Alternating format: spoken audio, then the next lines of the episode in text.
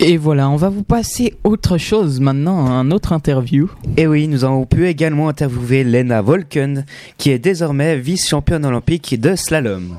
Voilà, donc on vous laisse avec euh, ce petit interview en fin de première manche.